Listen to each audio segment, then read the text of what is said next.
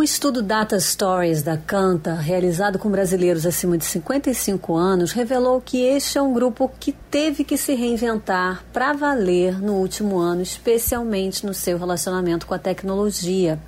A maioria, claro, aumentou o tempo de permanência em redes sociais e na internet, aumentou o consumo de streaming e alterou hábitos de compras.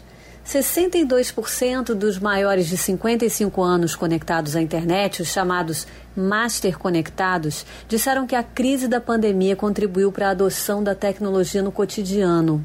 E 49% afirmaram que ela fez com que as plataformas como Instagram e Facebook se tornassem mais importantes para eles. 48% revelaram que a quarentena proporcionou tempo para o aprendizado de novas habilidades. Este grupo está cada vez mais conectado. 64% acessaram a internet nos últimos 30 dias, o que representa um crescimento de 101% em comparação com os últimos cinco anos.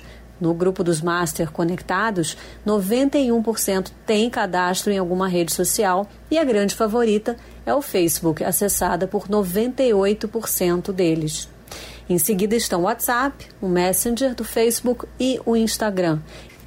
E até o TikTok recebeu atenção deste público por 509 minutos no último mês, o que é bastante significativo. Resumindo, este é um grupo que vem se mantendo atualizado sobre desenvolvimentos tecnológicos e acredita que a tecnologia melhorou a qualidade do contato humano.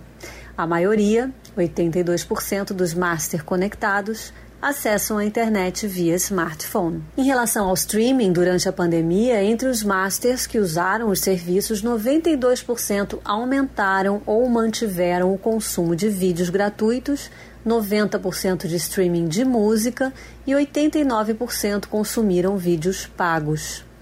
Os master conectados também usaram a internet para entender mais sobre as suas compras. 85% declararam ter acessado a internet para obter informações sobre produtos ou serviços antes da compra, e 75% efetivamente adquiriram algo online. Quer ouvir essa coluna novamente? É só procurar nas plataformas de streaming de áudio. Conheça mais dos podcasts da Band News FM Rio.